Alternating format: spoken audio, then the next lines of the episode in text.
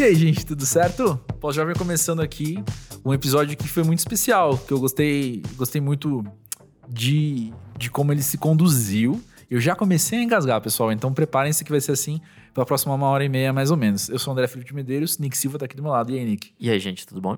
Nick Silva gagueja menos que eu, percebam. É, mas é o seguinte, uma coisa que me deixou bastante animado para hoje é não só porque o convidado é alguém que a gente chamou há muito tempo e por motivos de agenda que vocês vão entender já já porque a gente conseguiu gravar com ele só agora, mas foi um convidado que, que trouxe um pro perfil do pós-jovem algo que a gente preza bastante, que é cada episódio é muito diferente um do outro. E a resposta que a gente tem tido não sei exatamente para você como é que tem sido, Nick, mas para mim, as pessoas comentam sobre o pós-jovem, coisa que elas gostam nos episódios, que eu não tinha pensado que alguém comentaria às vezes. Ou tem uma coisa que para mim foi muito importante, ou muito significativa, e aí ninguém comenta, e algo que eu disse, ou que você disse, ou o convidado falou, que na hora foi só, aham, pois é. Para alguma pessoa aquilo, pá, causa todo um, toda uma reflexão, né? É que talvez pra gente tenha aquele negócio não de um automatismo, mas daquela coisa ser nossa, então a gente já não, a relação não se é outra, prende né? tanto nisso e para alguém aquilo seja inédito ou seja um detalhe ou ele se reconheça também naquilo, acho que tem disso. Pois é, então, e é legal a gente poder oferecer justamente para as pessoas uma, uma multiplicidade de, de, de reconhecimentos, né? De situações de reconhecimento. E aqui esse é um processo também que a gente tem gravando. Então, Nossa, direto, alguém falou alguma coisa, ou você falou alguma coisa, falou, nossa, é verdade, não sei o quê. Aquilo me gera. Tipo, me leva para outro lugar, inclusive nos programas eu sumo por causa disso. que eu só tô pensando em muita coisa. Bastidores. Imagens de bastidores. A gente precisa se controlar muito, inclusive, para não ficar desinteressante. E isso é só um pós-jovem falando: é, ah, é, é, eu também, é. Mas, pois é. É, como vocês perceberam pelo, pelo título e pela foto, o convidado de hoje é o Miguel de Castilho, que ele é um escritor que acabou de lançar o livro Cancún, que é o primeiro romance dele completo, porque ele tem um outro livro chamado Restinga, que é um mini romance com outros contos. E eu sou muito fã do Restinga, já passei para muita gente à minha volta, que é um livro que me marcou muito a leitura quando ele saiu em. Quantos anos eu tenho? 34. Eu sei quando tinha 30 anos. Então, ih, faz as contas aí. Há quatro anos. Saiu, 2015. Saiu o livro. E, gente, sou de humanas. E aí, e gaguejo. E, e foi um, marcou muito para mim a, aquela leitura, porque, justamente por a gente acabou de falar, assim, como são histórias diferentes umas das outras, cada uma me deu um, um combustível de, de reflexão diferente, assim. E o Cancún também, que acabou de sair, mas, aham, já lemos, e, e serviu muito para conversa. Serviu muito de, de base para tudo que a gente trouxe de conteúdo. Por quê? Porque é um livro pós-jovem, porque é um livro sobre ter 30 e poucos anos e olhar para sua própria história e se perceber informação. Alguns spoilers na conversa? Talvez. Mas é bom para entender um, um pouco além, assim, acho que a percepção do escritor sobre a obra também. Com certeza, um com certeza. E assim, eu, eu tava atento, porque eu sou muito anti-spoiler. Então eu tava super atento sobre a, a, experiência da leitura não ser comprometida por isso, né? Mas sobre o Miguel, ele tem 32 anos, ele é do Rio de Janeiro, mora em São Paulo há 10 anos. Ele é marido da Carolina Ribeiro, uma fotógrafa que eu gosto muito também. E tem dois filhos lindos, o Gabriel e o Pedro. Ah, o Miguel, além de ser escritor, ele é o curador da biblioteca do Instituto Moreira Salles aqui em São Paulo, que é um lugar, assim, obrigatório nos rolês culturais. Eu levo muita gente, inclusive, que vem visitar a cidade, fica lá em casa, aí eu levo lá no IMS para ver exposição, para ver biblioteca ou para tomar um café também. É, não só o prédio é bonito, como tem muita coisa legal rolando lá o tempo todo, assim. Então acho que vale Exatamente. a pena. Exatamente. Shows, inclusive, também. Pessoal, bora ultrapassar a barreira da selfie na varanda, tá? E dar uma olhada na programação, que é sempre bem legal. No meio também do programa, a gente leu um depoimento de uma pós-jovem de idade bem precoce. E é uma história de amadurecimento que a gente acabou levantando pontos de identificação muito grandes e é sempre um prazerzaço e uma honra poder compartilhar as histórias dos outros também. E a gente quer que a sua história de amadurecimento, ou uma das suas histórias de amadurecimento, esteja aqui também participando da conversa com a gente. Você pode participar então, você pode mandar o seu depoimento de transformação, de crescimento, de amadurecimento mesmo, como eu já falei quatro vezes hoje. Percepção. De percepções, olha só, pontos de vista, perspectivas, para o podcast pós-jovem.com.br. E além disso, também fica a dica: se você não segue ainda, o arroba pós-jovem funciona e é ativo no Twitter e no Instagram. O Pós-Jovem é gravado aqui na redação do Monkey Bus, Uhum. site que a gente trabalha há um tempão e que Uhum. nos cedeu esse belo estúdio. Valeu, Monkey E- Bus. Inclusive, falando em Monkey Bus, é, o Monkey Bus está trazendo dois shows pro Brasil em breve. Cigarettes After Sex, que vai rolar no dia 25 de agosto. E tem também a banda Man I Trust, que é bem legal. Nossa, cara, é muito massa, muito massa mesmo. É tipo um sonzinho... Sonzinho que o pós-jovem gosta, vai? Oh, muito. É, vai rolar no dia 21 de setembro aqui em São Paulo e dia 22 de setembro lá em Porto Alegre. Isso, duas chances de ver Midnight Trust, então eu sou se você via pelo menos uma. É, esse, esse não tem como perder mesmo, gente. Sinceramente. Bora lá então.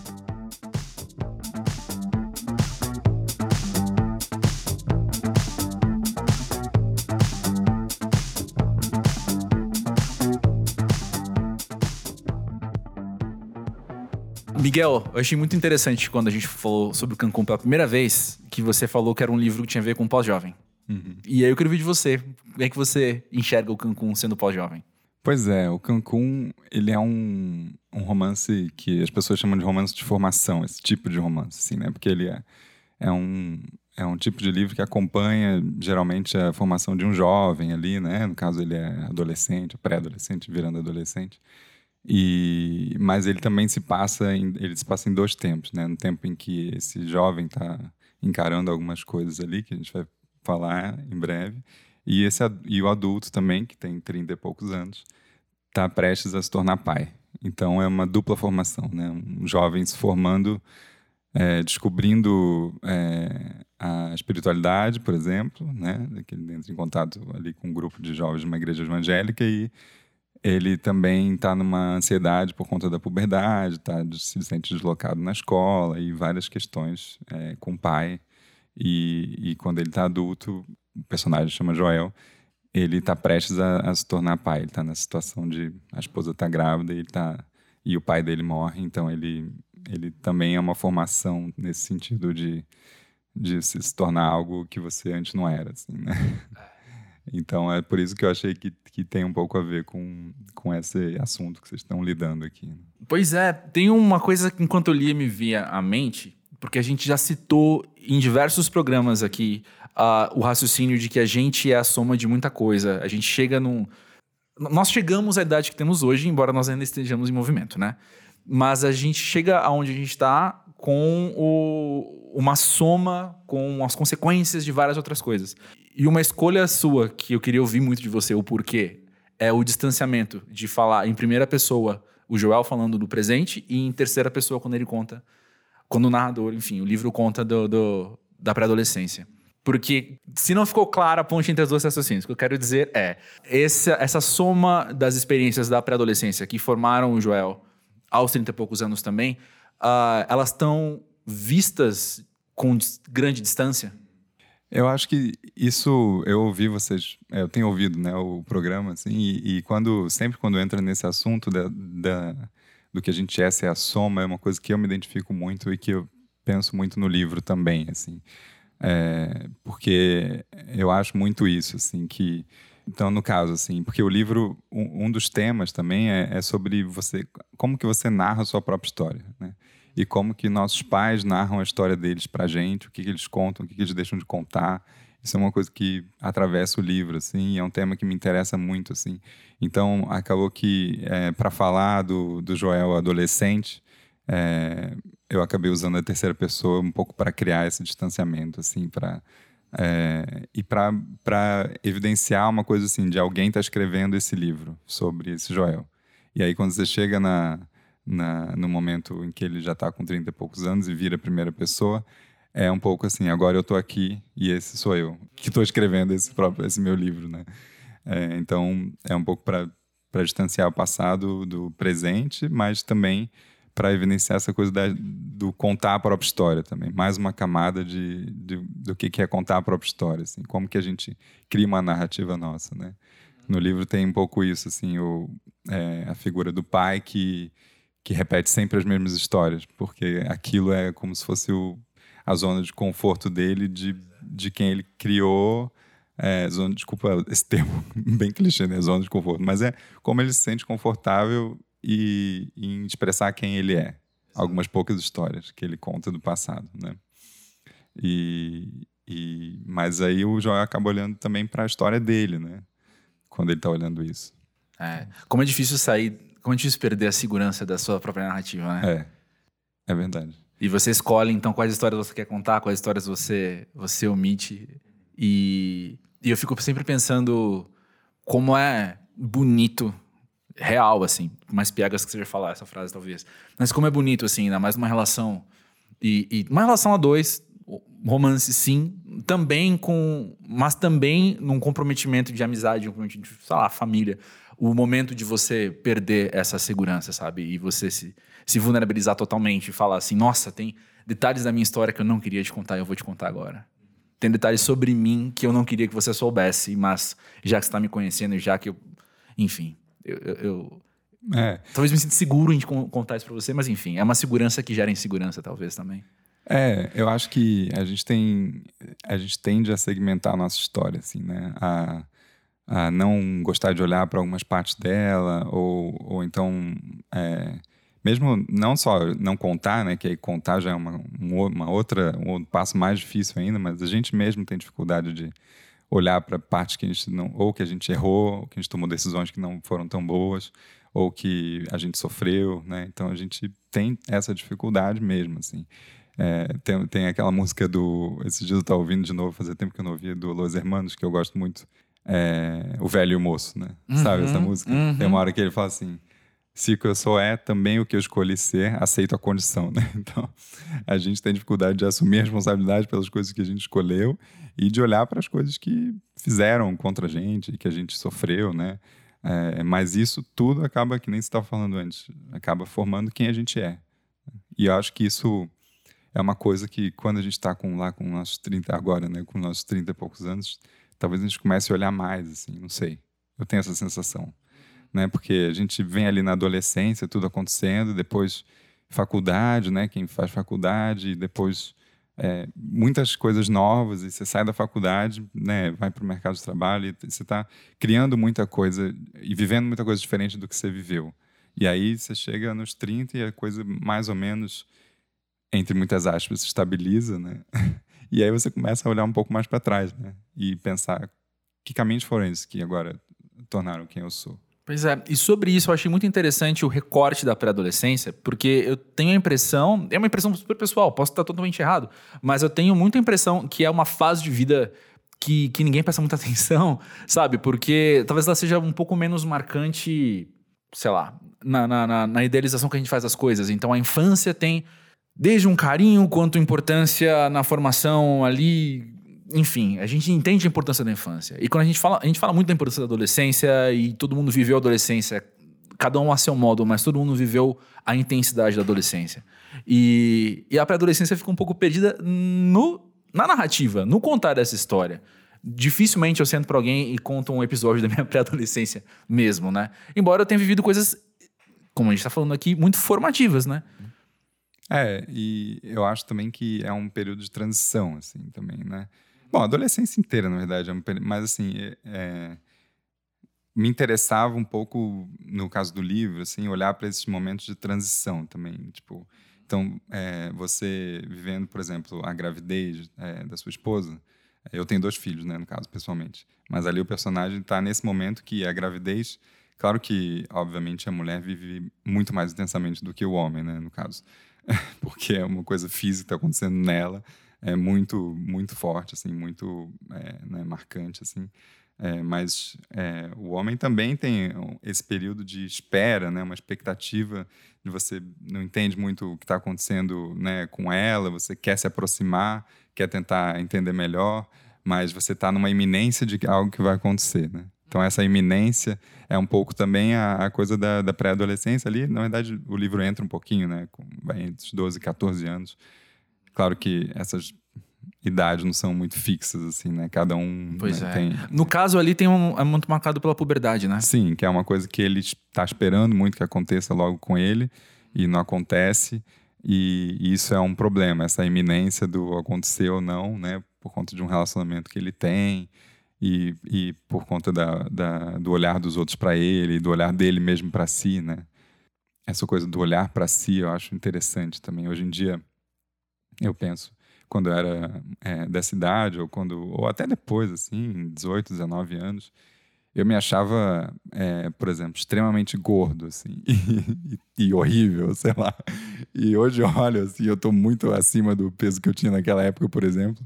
E tudo bem, hoje eu tô ok, assim, com isso. Mas eu olho, assim, e fico olhando para aquele Miguel e falo assim, cara, por que, que você se achava tão terrível, assim? Tem Tava tudo bem. experiência. É, você também? Tava Exatamente tudo a mesma. bem, assim. Você não precisava estar todo cheio de noia, né? Mas a gente tava, né? Uhum. Exatamente. O que me chamou muito a atenção, no sentido que me fez sorrir bastante enquanto eu li o Cancún, era como, como os personagens estão. Como o Joel tá contando como ele tá pensando na hora, né? Então, desde por que, que ele pediu aquele prato, sei lá, até é, é, por que, que ele fez aquilo porque tava com vergonha do que poderia acontecer e tal. E são noias que eu identifiquei muito, muito da minha pré-adolescência, de quando eu tinha 12 anos. Um monte de coisa. Eu tinha, eu morria de vergonha do uniforme do colégio, porque a calça era muito justa, sabe? Então eu ficava com morrendo de medo do que, que iam, o que, que iam ver e o que, que não iam ver. Ou, sabe, tudo isso que sei lá, são coisas que eu penso que são extremamente comuns até, mas a gente nunca verbalizou isso, sabe? Eu com 12 anos não ia verbalizar pra alguém, assim como o João não tá verbalizando essas coisas pra alguém, mas eu com 12 anos, pra quem que eu ia falar? Que não, tenho vergonha da calça do colégio que é justa, sabe? Hoje eu conto isso com a maior abertura do mundo, obviamente. Eu morria de vergonha, eu tinha 12 anos, eu estava na puberdade, e eu morria de vergonha na calça do colégio. Mas ler aquilo me fez sorrir, não só na identificação, mas no, no, no próprio na própria humanização, sabe? No próprio, olha como isso é normal, olha como isso acontece, todo mundo passa pelas mesmas coisas. E a gente, e que bom que você tá podendo falar sobre isso, sabe? Que bom que você tá podendo expor isso no Cancún. Isso me chamou muita atenção. Eu acho que aí entra num outro ponto também, que é um, talvez um dos assuntos do livro, que é a formação de uma masculinidade um pouco introvertida, de certa forma. E, e, e, aí entra também nessa questão das expectativas do que é ser homem, né? Aqui estamos entre homens conversando do que que a gente, né, desde moleques, é, escuta e vê, né, o que se espera de um homem que seja né, forte, que consiga brigar e que né, se imponha e que tenha, sabe? É, eu lembro que é, me agora falando de mim assim mesmo, né? Me zoavam muito na época porque eu falava para dentro. Até hoje eu falo um pouco para dentro. E, e, qual o problema de falar pra pois dentro? É, assim, pois é. Mas não, porque o homem tem que ser o cara que né, vai lá e vai se impor e tem uma força. Isso, isso dá em coisas muito problemáticas, assim, né? Não só para quem passa por esse momento e não se identifica com esse estereótipo do, do homem, assim, né?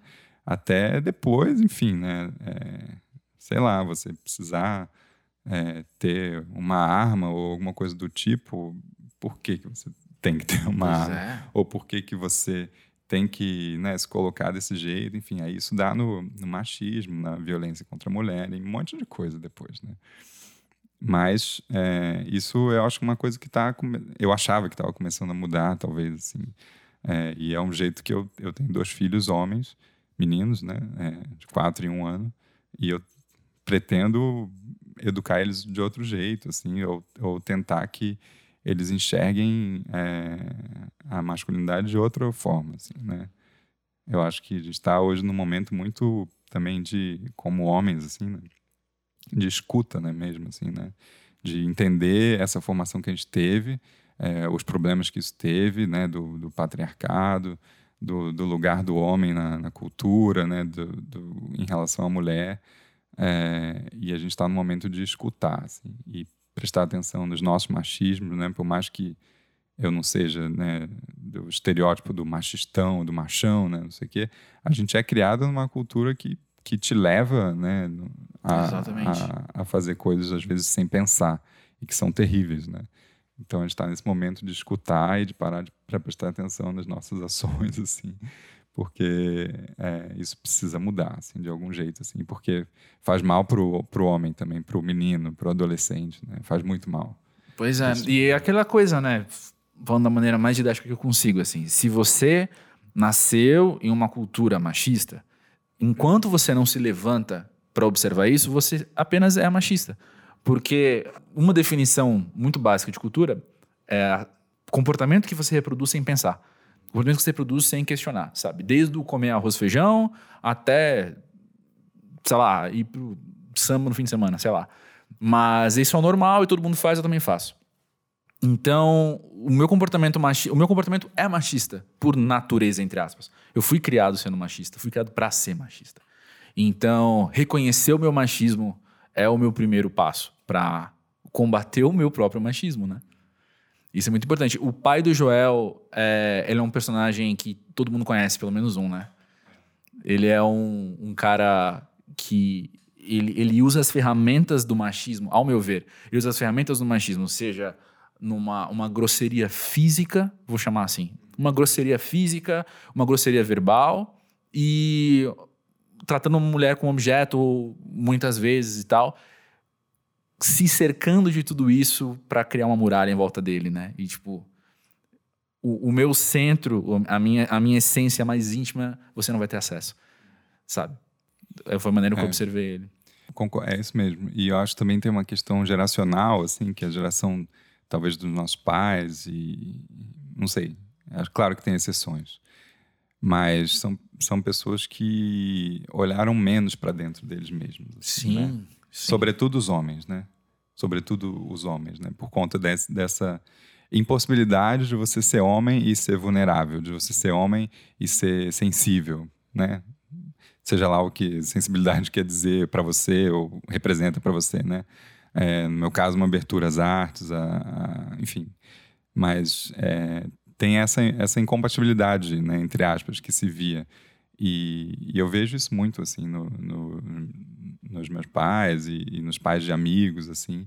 É, pessoas que se olharam muito, menos, muito pouco para dentro de si. Às vezes estão come, começando agora a fazer isso. Ou não, talvez nunca façam, né?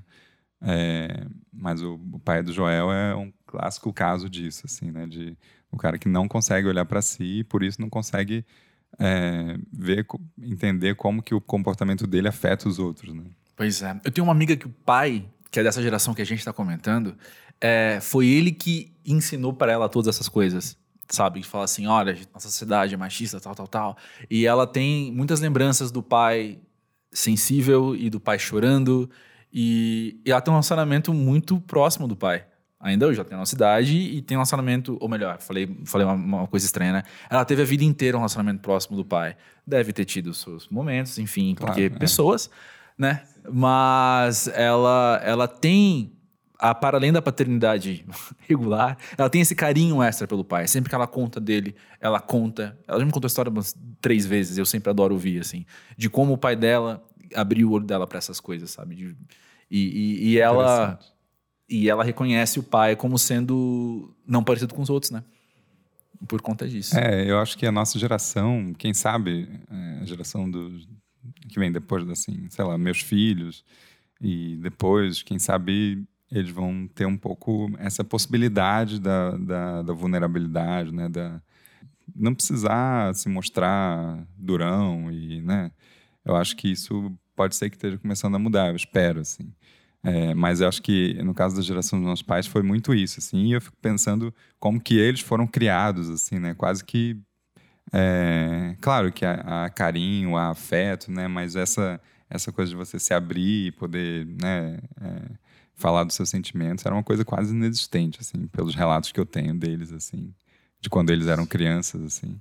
Sim, sim, sim. Eu acho que de fato ninguém era encorajado a fazer isso. Você não podia mostrar nenhuma qualquer tipo de fraqueza, sendo homem ou sendo mulher. Acho que para homem esse recorte é pior, mas.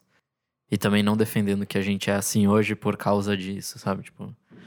É, mas acho que existe isso sim. De, de fato, agora a gente está começando a se entender como pessoas que têm sentimentos e que é isso aí, a gente vai ter que lidar com eles mesmo. Acho que é um pouco disso, sim.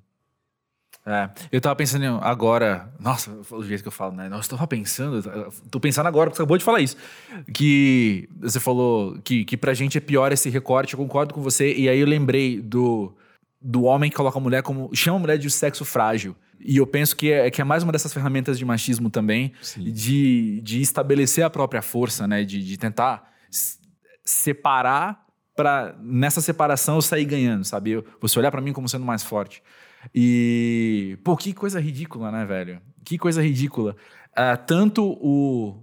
Tanto isso que eu acabei de falar, quanto o, o tentar enfraquecer a mulher, né, cara? Tentar estabelecer essa diferença, enfraquecendo ela pra me fortalecer.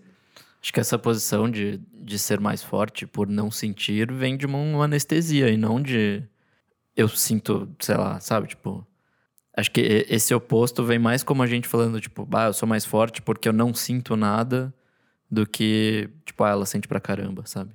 Sim, sim. Talvez seja um. é, Não sei se a, foi a muito minha claro. força. A minha força vem de eu não precisar lidar com isso, Exato. né? E o que é uma puta Mentira. besteira. É, o que é mentira. E é por isso que vem a agressividade. Tem. E várias outras coisas. Tem aquele documentário The Mask We Live In na Netflix. Vocês já viram? É excelente. É sobre masculinidade. E ele aponta. Ele segue uma linha narrativa apontando um, um detalhe muito. Muito relevante, muito específico, e o tipo de coisa que tá na tua cara e você não percebeu. Ele comenta muito os tiroteios em colégios norte-americanos. É um documentário norte-americano. Comenta muito os tiroteios e vai relatando e de repente fala: percebeu que são todos homens? Não tem uma menina. Não tem, não tem, não existe um relato de uma menina na escola que atirou nos outros. E a partir daí, então, traça a masculinidade e aí fala desde de, de que, inclusive, o Cancún também toca nisso, que é a sexualidade desenvolvida a partir da pornografia. Ao invés de ter um modelo de, enfim, explicar o que é o sexo, é tipo, ah, eu vi como é, eu vi o movimento na televisão, então isso que aprendi o que é sexo a partir disso. E é televisão porque é nos anos 90 que se passa Sim. essa. Mas aí Hoje em dia tá mais fácil até. Exatamente. Mas aí. Então ele traça isso, assim, desde, desde violência até ah, uma, uma sexualidade que não é saudável e como a sociedade inteira sofre com isso, né? É, o próprio clipe de Element do Kendrick Lamar fala um pouco disso, de tipo de. é, do, pai, do pai ensinando a criança a dar porrada e tal, e tipo, o relacionamento que ele tem com a mina no clipe é tipo, dela meio que evitando, mas ele se, se botando num- numa, numa coisa meio forçada, assim, sabe? Tipo, não é um estupro, alguma coisa assim, mas é, sabe, tipo, você forçando alguma, alguma relação ali. E acho que é isso, assim, a gente meio que. a- outro, né? a meio que a gente aprendeu a ter o- as nossas coisas pela força e não Uhum. por outras maneiras. É, e, e- é, eu acho que essa, esse aspecto da pornografia e o- também o aspecto das comédias românticas deram uma estragada nos relacionamentos hoje em dia. assim, né? Verdade. Deram uma. Cada um a seu modo. Cada um a seu modo, É. porque tem a ver com a expectativa, né? O que, que você espera? Que a mulher esteja sempre disponível para te dar prazer? Você espera que. é, ou então que você vai encontrar um príncipe encantado sem defeitos, entendeu? Ou uma mulher é, incrível que, né, que nunca vai te contradizer, que, né? Pois é. Então, é, é complicado, né? A gente precisa trazer mais pro, pro real, assim, né? Pro, que é bonito, que é mais bonito, na verdade, do que essa idealização. Porque é verdadeiro, qualquer, né? Que é verdadeiro, né? Exato. Eu tava ouvindo semana passada um podcast. Eu quero ouvir de novo até, porque foi muito legal. Um podcast é, é, em norte-americano falando com uma sexóloga e ela contando que lá tem um. Como é que fala? Um fenômeno, né? De muitas mulheres relatando que no primeiro encontro o cara quer gozar na cara delas. Nossa, E é 100% ligado à pornografia isso. 100%. E tem uma porcentagem muito grande aí dentro que fala: Ah, eu deixei. Porque queria. Mas você queria? Não. Mas ele queria, aí eu deixei. E a leitura que eu faço é essa da, da, da sociedade sofrendo com a nossa sexualidade em frangalhos, né? Sendo construída pelas migalhas, sendo construída meio Lego bizarro, assim, né? Juntando um monte de pecinha. Você E tem que falando, subju- não. subjugar o outro e tal. Exato, é, relação de dominação, cara. Essa relação de dominação eu acho, sinceramente, eu acho meio bizarro, assim. Sabe, quando. Não tô falando de fetiches, tô falando de. Na, numa relação, um ter que dominar o outro de fato. É, eu acho que essa questão, sei lá, pelo menos relacionamento, pra mim sempre foi uma questão de parceria. Exato. E num caso desse, tipo, claramente não existe. É só uma relação de superioridade no outro, sabe? Tipo, é, be- é bem bizarro isso. Quando não parte dos dois, obviamente, né? Se for uma coisa em comum acordo, tá tudo bem, mas... Eu acho bem esquisito, de fato, esse, essa relação do, do primeiro encontro já demandar alguma coisa assim, sabe? Tipo, É construir a partir daí, né? Um, um- uma relação. cons- É, essa é a base, né? Dessa dominação. e meio desse- que assim, tipo, o quão mais baixo pode ir além disso, sabe? Se no primeiro é. você já tá nesse patamar. Enfim, não vou tentar prever. Ah, Miguel, a sua experiência como pós-jovem, eu penso que tá intimamente ligada à paternidade também, né? Também. Porque o Gabriel tem quatro anos. É, então, na verdade, ele nasceu antes dos meus 30. É. Eu tinha 28. assim. Não, mas, mas é, não, a gente, sim, não, a gente eu conversa. Sei, eu tô brincando. Você, você Não, entendeu? você Sei, entendeu. sei, tô brincando. Não, de fato, é, mas assim, tô falando isso porque também é, umas coisas começaram na minha vida antes do que aconteceu com a maioria dos meus amigos, assim. Então, tipo, sei lá, eu casei com 24 anos e meu primeiro filho nasceu com eu tinha 28. E a maioria dos meus filhos, dos meus amigos, meus filhos, meus amigos, agora que tá começando a ter filho, né? Tô com 32 agora. Então, é, mas sim, eu acho que é, isso é uma coisa que muda totalmente a, a experiência assim, de vida, assim, né? É, em, em todas as áreas da vida, assim, inclusive no, no, no seu relacionamento com seus pais, é, todas aquelas coisas que você achava que estavam resolvidas de repente voltam, porque começa, você começa a ver eles fazendo com os seus filhos aquilo que, né? Mas agora como avós, tudo bem, então em outro lugar ali, mas é, questões vão voltando. É, e também tem a, tem a questão da responsabilidade, tão temida responsabilidade, né, por nós jovens e pós-jovens, assim. É, porque, de repente, você antes, você era só basicamente responsável pela sua própria vida, você, né, às vezes nem pensava muito no lugar que você estava indo, ou na hora que você estava voltando, ou o que for. Só que, de repente, você tem al- alguém ali que é, no caso do começo da vida mesmo, né, é 100% indefeso e depende 100% de você. E isso é muito louco, assim, né? Porque é muito bonito, assim, é muito, muito louco e muito difícil também, assim, porque é uma carga mesmo que chega, assim, que depois você vai acomodando do jeito que você pode, né? E, e vai continuando viver ali, mas é uma coisa que, que vem extra, assim, né? Então, é, e você nunca vai estar preparado para receber isso, assim. Eu acho, né? Não sei. Pode ser que é, a minha experiência, pelo menos, eu acho que eu nunca estaria preparado para para isso que foi. E é isso, muda muda completamente a sua a sua relação com a sua própria vida também, né? E com e no seu casamento também, se você estiver casado, é, muda também a sua dinâmica, né? Muda várias dinâmicas assim E a dinâmica sua com você mesmo?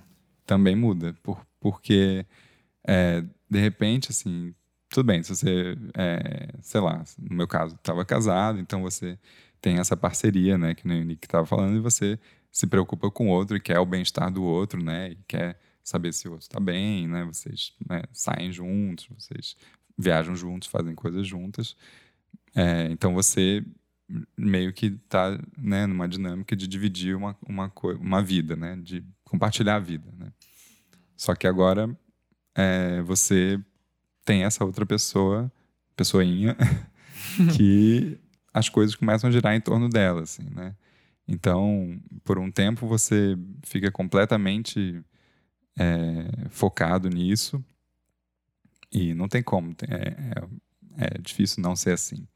E aí, depo, daqui, depois de um tempo, você começa, peraí, eu também existo como pessoa, preciso existir como pessoa, né? Tenho as minhas questões, meus projetos, as minhas vontades na vida, né?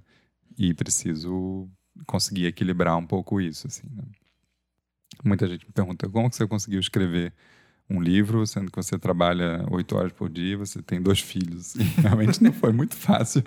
É, eu devo muitos por cento isso a Carol, que, enfim, assumiu aí um, um rojão quando eu estava no período principal de escrita. Eu, eu viajei 15 dias, fiquei numa residência literária ano passado e consegui escrever boa parte do livro, né, assim, o grosso do livro lá. E aí aqui também, aí aqui nas brechas, né? À noite, depois que eles dormem. É, tinha um dia por semana, uma manhã por semana que eu tirava para fazer isso. É, sempre com esse apoio da, da minha esposa, que não teria conseguido sem ele. Principalmente para eu poder me ausentar por 15 dias, né? É, então é isso, assim, a gente tem que a gente é um, é um jeito diferente de lidar consigo mesmo, assim, com as suas vontades, né? Acho que tem a ver com a responsabilidade mesmo. A gente é, chega aos 30 anos, sei lá, é, ou quantos anos você tem um filho, e você se sente autossuficiente e bem, não, com isso eu consigo tocar minha vida, mas aí de repente tem alguém que está dependendo de você e você é, precisa olhar para isso. Então é uma responsabilidade de algo externo a você, não mais só a sua interioridade, né? Uhum. Sei, me embolei um pouco, mas é Não, por aí. Uma coisa que. Uma observação que me fizeram uma vez na vida, eu não lembro quando. Não sei se eu era pós-jovem já, mas, mas eu já era adulto, assim. Quando me fizeram uma, uma observação que eu achei muito pertinente e mudou, não mudou, mas moldou um pouco a minha visão de paternidade e maternidade, que é, é justamente a dependência que a criança tem por muito tempo dos pais, né? E se a gente pensar em, em biologia, é só a nossa espécie que tem isso por tanto tempo. É. Né? Que, que é uma questão de vida ou morte por muito tempo. Sim. Tem aquela coisa do o cervo que, que nasce já levanta e vai comer, sabe? Vai mamar e, e depois já começa a comer sólido. E a gente não fica muito tempo, cara. Se você não cuidar, o bebê vai morrer, sabe? Se você não cuidar com muita atenção. E, e o que mudou na minha, na minha concepção, e talvez volte um pouco ao que a Roberta falou no episódio 2, quando ela fala da maternidade, que ela fala da dedicação, era justamente isso, assim, do tipo. É claro que eu sempre entendi a responsabilidade enquanto deixa eu cuidar e criar essa criança. Mas quando esse, esse aspecto vida ou morte estendido veio para mim, eu espero ter sido claro, espero que tenha. E não, não meramente óbvio. É, mas isso teve um peso extra para mim. Falar, tipo, pô, realmente, né, cara? Como eu nunca tive filhos e, e não tenho muitos bebês ao meu redor, a compreensão, ou não tinha na época, a compreensão disso foi veio para mim meio forte, assim.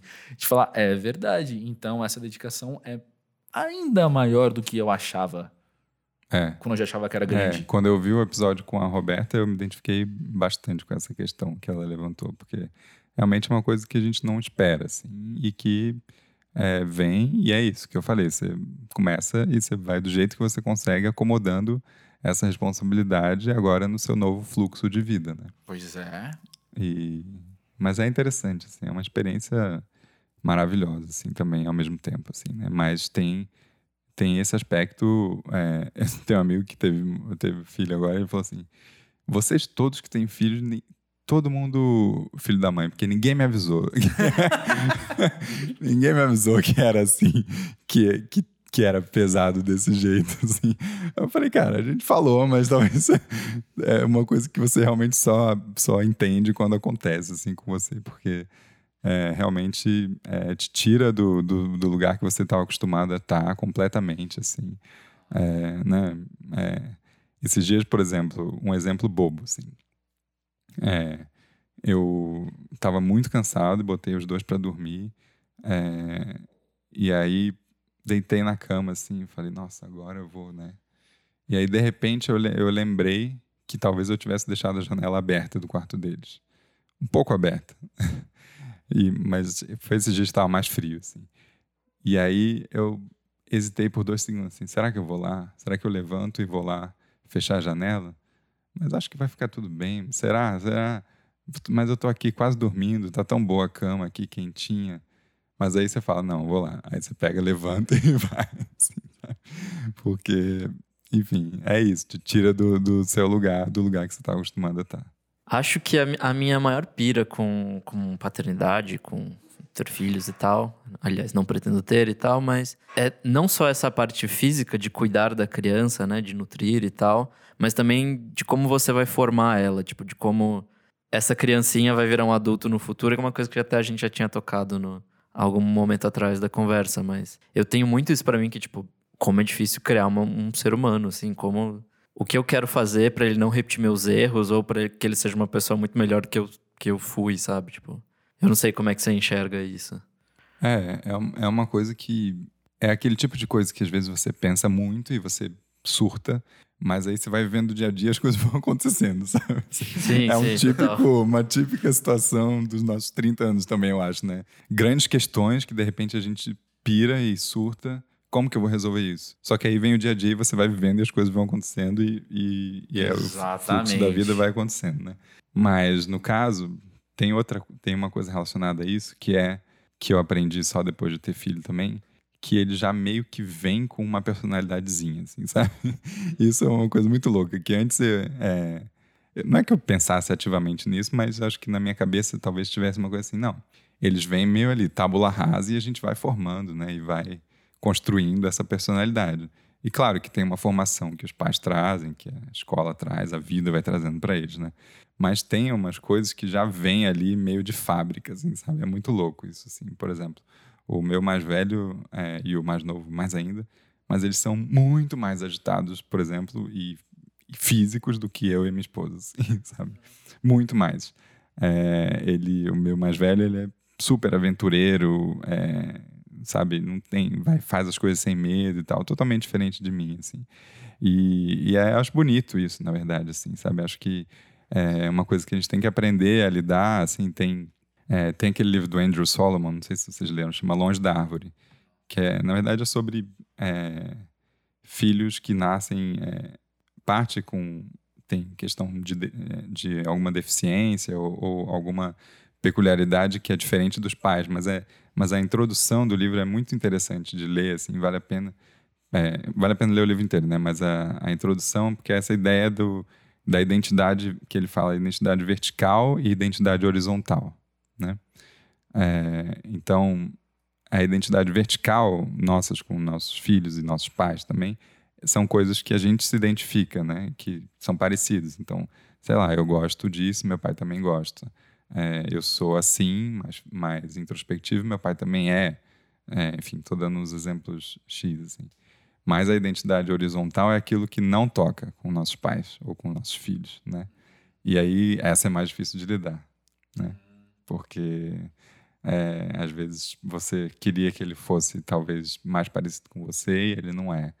E eu acho que é uma beleza nessa diferença, nessa diversidade, mas é uma coisa que a gente tem que trabalhar mais na gente e, e na, na lida ali com nossos filhos no dia a dia, ou com nossos pais também, né? Como que a gente se coloca como horizontalmente diferente deles, né? E como que eles enxergam a gente, enfim.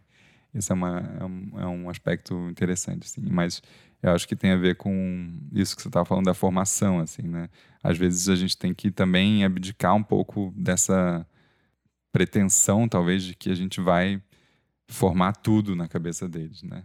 E, e entender que a gente faz aquilo que a gente pode, né? Que a gente, enfim, é, que a gente conseguiu aprender até aqui, né? A maneira que a gente conseguiu, né? Aquela coisa, andemos conforme aquilo que já temos alcançado, né? Até isso é bíblico, até Paulo fala numa uma das cartas lá na Bíblia isso. Andemos com aquilo, conforme aquilo que a gente tem alcançado. A gente tem que ter um pouco menos de expectativa de controle e de superpoder, né? Que parece que quando você se torna pai, você automaticamente é, vem esse negócio, não, agora eu tenho que ser sólido e, e né, firme para que meu filho consiga ter um lugar de conforto, de segurança. Mas às vezes é, esse lugar de conforto e de segurança é você poder falar para ele, filho, desculpa, eu gritei com você porque eu estava irritado. Não foi porque você fez uma coisa errada só. É, é, isso, esses dias eu tive, eu andei pedindo umas desculpas assim para ele, assim, porque eu estava muito estressado, com muita coisa na cabeça e ele também estava insistindo em alguma coisa. Só que em vez de dar uma bronca ou botar de castigo ou qualquer coisa assim, eu realmente gritei muito forte, assim. E, e ele ficou sentido. E depois eu eu estava muito nervoso, saí da sala. Daqui a pouco eu voltei e falei: Ó, filho, desculpa. Não sei o quanto ele tem quatro anos, ele aprendeu isso, mas eu espero que isso, em alguma medida, sirva para ele entender que as pessoas são falhas mesmo, erram. É. E elas precisam conseguir assumir os erros e, e pedir desculpa, né? Enfim, um, um, aprendizado básico, mas, mas eu acho que a gente vem nessa, né? Sei lá, eu fiz terapia por anos, agora tô fazendo de novo. Mas é, a gente se desconstrói, entende né, algumas coisas do passado, dos erros e das, dos problemas que a gente tem, né? E, e aí a gente se torna pai, isso que eu queria falar, a gente se torna pai e de repente parece que volta esse padrão idealizado do pai, assim, do, do, né, do pai ou da mãe, do cara que não, não vai se cansar, que não vai é, né, se irritar demais, que, que vai fazer tudo certo e que vai estar sempre 100% ali inteiro e firme, né, sem estar triste, sem estar, né, e às vezes é isso que acontece, assim, né. É, eu, eu tô ouvindo você falar e pensando que nada no mundo é um aprendizado maior de choque de expectativa do que ter filhos, né? Totalmente, assim. Em relação a você, inclusive. Sim, né? em relação a você e em relação a coisas simples também. Às vezes você propõe uma coisa que você acha que ele vai adorar e ele não dá bola, assim, tipo, é, uhum. isso é um exemplo bobo, assim, mas são, mas vai por aí mesmo. Acho que a gente frustra muitas expectativas e, e, a gente tem que aprender com isso também e, tentar caminhar no sentido de, de viver a vida com uma certa simplicidade maior, assim, sabe? Eu acho que também te traz uma esse fato de você de repente descobrir que você não é de ferro, né? Ou por você ter achado que você seria agora que você era pai, é, te traz uma certa humildade também em relação ao mundo, sabe? Que é uma coisa, voltando um pouco para o livro, assim, para a escrita, que eu acho importante no escritor, assim, essa uma certa humildade diante do mundo e do mistério do mundo também, assim, sabe, do da possibilidade do diferente, da surpresa, do não julgamento, né? Acho que isso é uma coisa interessante, assim. É uma coisa que eu gosto quando eu leio autores que eu gosto e eu enxergo isso, assim, sabe? Sim. E por falar em escrever, quando você estava me contando do de nossa, que difícil escrever o livro com um trabalho de oito horas e dois filhos, obviamente concordo 100% na questão tempo, mas me vem também à mente uma dificuldade de energia criativa. Sim.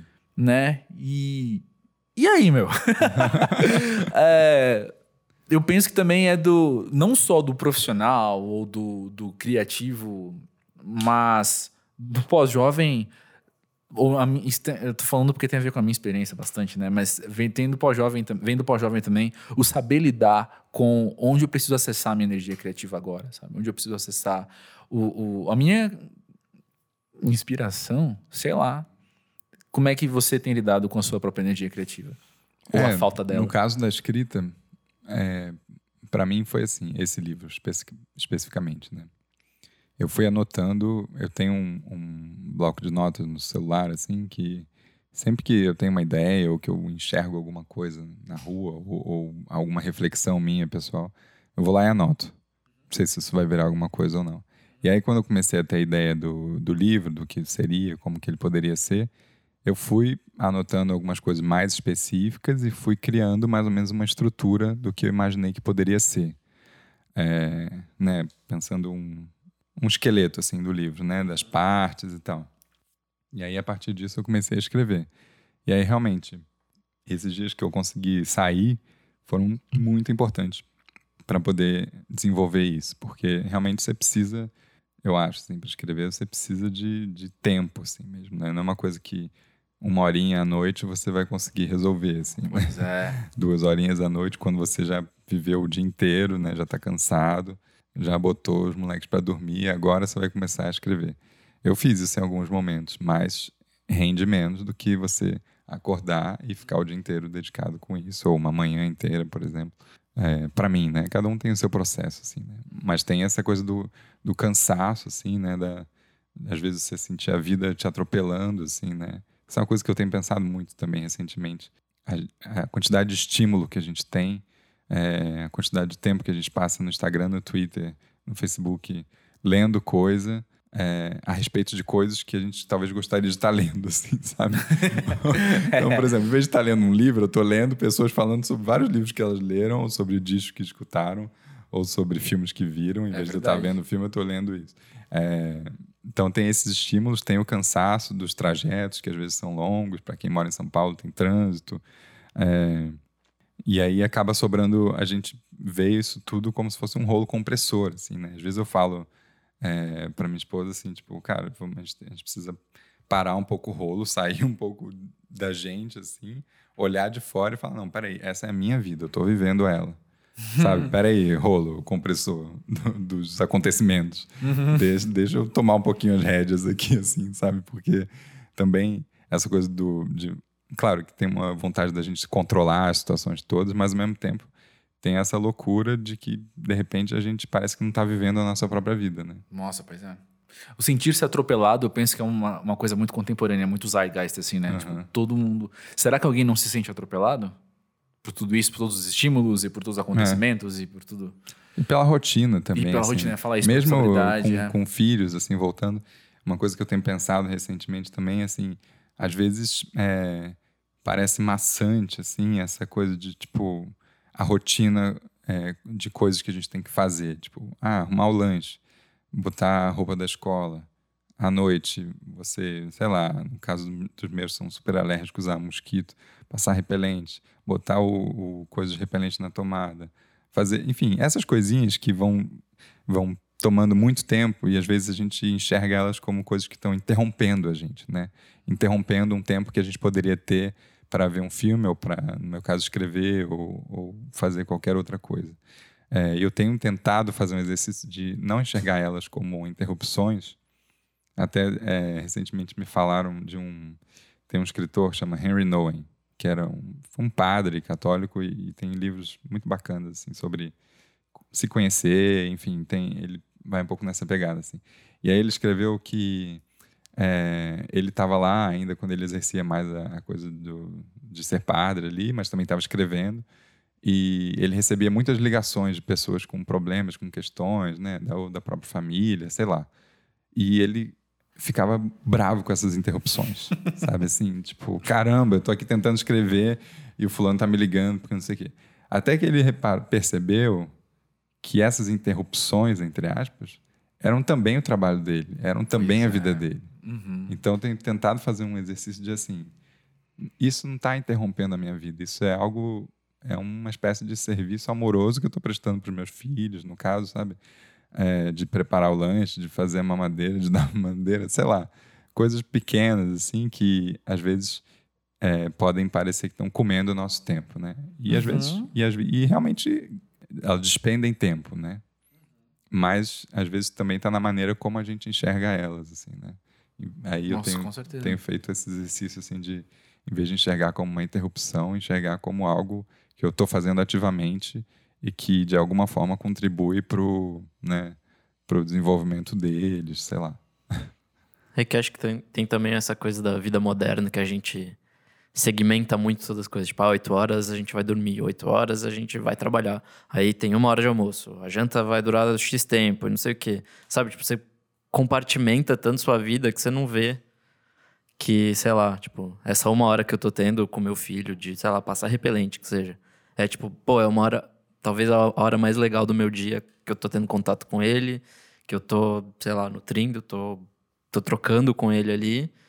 E acho que é isso, assim, a gente acaba perdendo noção do que, do que realmente é importante, porque a gente tá né, nessa máquina de moer carne que é, tipo, não, vamos trabalhar, vamos, não sei o quê, tem os projetos, não sei o quê, a gente acaba perdendo noção do que realmente importa, talvez. É. Pois é tentar dar um pouco de significado para esses para esses pequenos momentos assim, né, que são meio corriqueiros assim, mas que podem ter algum significado assim, se você olhar direito assim. É, e talvez se você olhar de uma, de uma maneira maior, bem macro uhum. mesmo assim, a vida é feita deles. É. Né? Sim. A vida não é feita das exceções, a vida é, é feita disso que é integral da tua vida mesmo. E eu né? acho que isso que torna as exceções tipo, tão legais, porque, tipo... É, tão especiais. Se não existisse esses momentos da, da rotina, quando você saísse dela, não... Tipo, não seria tão significativo, assim. Não, não sei é. se eu me expressei bem. Não, super. Pois é. é eu... Sobre, sobre o que você falou, Nick, do... Do, do tempo, de oito horas, isso, oito horas, aquilo.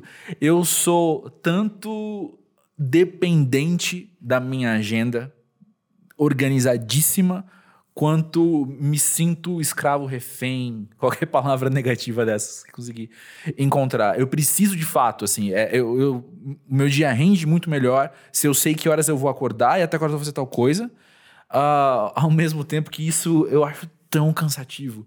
E eu fico o tempo todo num, tentando achar um meio termo, tentando achar até onde isso isso é saúde e até onde isso não é mais. Até onde eu tô noiado demais, até onde isso aqui eu tenho que me, me conscientizar de que é necessário. Mas eu já me percebi, se liga o grau.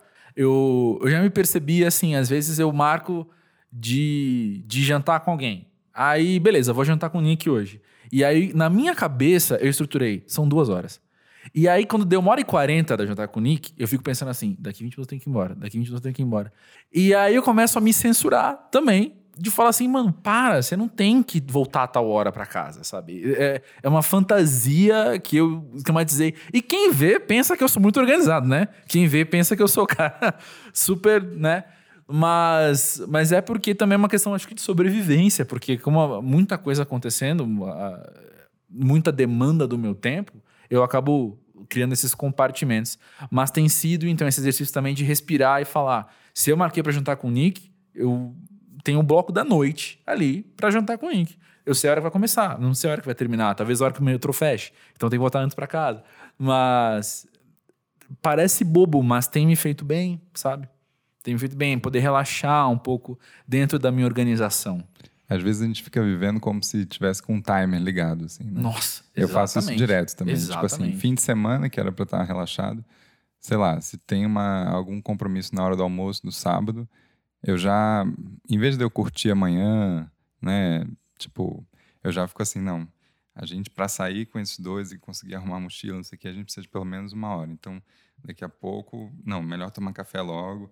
Não, melhor, melhor acabar logo o café da manhã, porque aí você fica fazendo é. esse controle, é uma maluquice, porque em vez de você aproveitar o momento que você está, né, de novo, uhum. você já está calculando que, não, se eu aproveitar demais, eu vou atrasar. Ou vai dar errado, não vai dar certo o que a gente quer fazer depois, né? É, eu fico ouvindo as pessoas falarem é, viva este momento, costuma ser um argumento, ao meu redor pelo menos, não sei se penso de vocês, mas costuma ser um, um, argumento de use menos o celular quando tá falando com alguém. Que é um problema que eu não tenho. Na verdade, por mim eu não usaria celular quase nunca. Cada vez menos eu quero usar celular.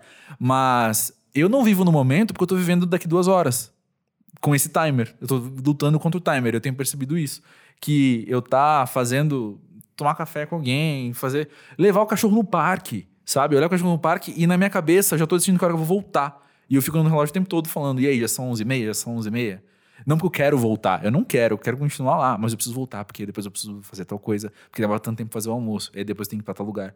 E eu não vivo o momento porque eu tô vivendo dois passos à frente o tempo todo. E isso é cansativo pra caramba. É aquela coisa da ansiedade, né? Você tá vivendo no futuro, você não tá aproveitando agora. Aham. Uhum. E por aí vai. Mas voltando no papo de criatividade, tem um, uma outra coisa que eu queria falar com você, Miguel, que você tá cercado de gente criativa o tempo todo por causa do trabalho também. Você tá você falou de, de, estar aberto a ideias novas, e eu penso que essas ideias novas estão chegando a você também, mesmo se você não for muito atrás delas, né? Tem que lidar com isso, que é uma coisa que eu me identifico eu também, lidando com, principalmente com músicos. Eu estou o tempo todo conversando com alguém. Essa semana eu faço cinco entrevistas, por exemplo. Então, assim, sempre lidando com alguém novo e, e, e entrando no universo de alguém quer eu goste ou não, quer eu queira ou não, mas eu sou sempre muito aberto ao novo e, e, eu percebo isso, alimentando também a minha criatividade. Não, não a ver com a energia que a gente estava falando antes, não a ver com inspiração, mas é, a minha experiência tem sido de, de quanto mais eu estou imerso nisso, uh, melhor eu dialogo com a minha própria produção também. Você também sente isso? Eu acho que sim. É, assim, eu trabalho lá no Instituto Moreira Salles, né? Já agora três, quatro anos quase. Enfim, é um ótimo lugar para trabalhar e é isso. Tem muita gente pensando ali cultura, pensando exposição, enfim. Isso é bom também. Ao mesmo tempo, eu sinto uma coisa, é, não lá especificamente, mas no, no meio cultural, que eu acho que seria interessante a gente começar a enxergar o trabalho na área cultural como um trabalho como qualquer outro também. Sim. Porque porque tem uma idealização assim do que é tá num trabalhar num lugar desse, do que é, né? E claro que é especial e tem coisas muito especiais assim. Mas também tem o dia a dia ali, o, né? E, e, e eu acho que fa faria bem para curadores, escritores, é, editores, fotógrafos, artistas enxergarem seu trabalho como um trabalho, assim, sabe? Como algo que, né, é, que não é melhor ou pior do que o cara que está numa firma ali fazendo, ou, ou, né? A gente tem um pouco é, é um certo uma certa pretensão de entender mais do que alguém que, que trabalha oito horas ali num, numa baia, né, de uma empresa. É, e eu acho que não, assim. Eu acho que a vida chega para todo mundo, assim. Né? pois é. E, então isso é uma coisa que eu tenho pensado também, assim. Mas, mas sim, acho que estar tá inserido nesse meio para mim é importante.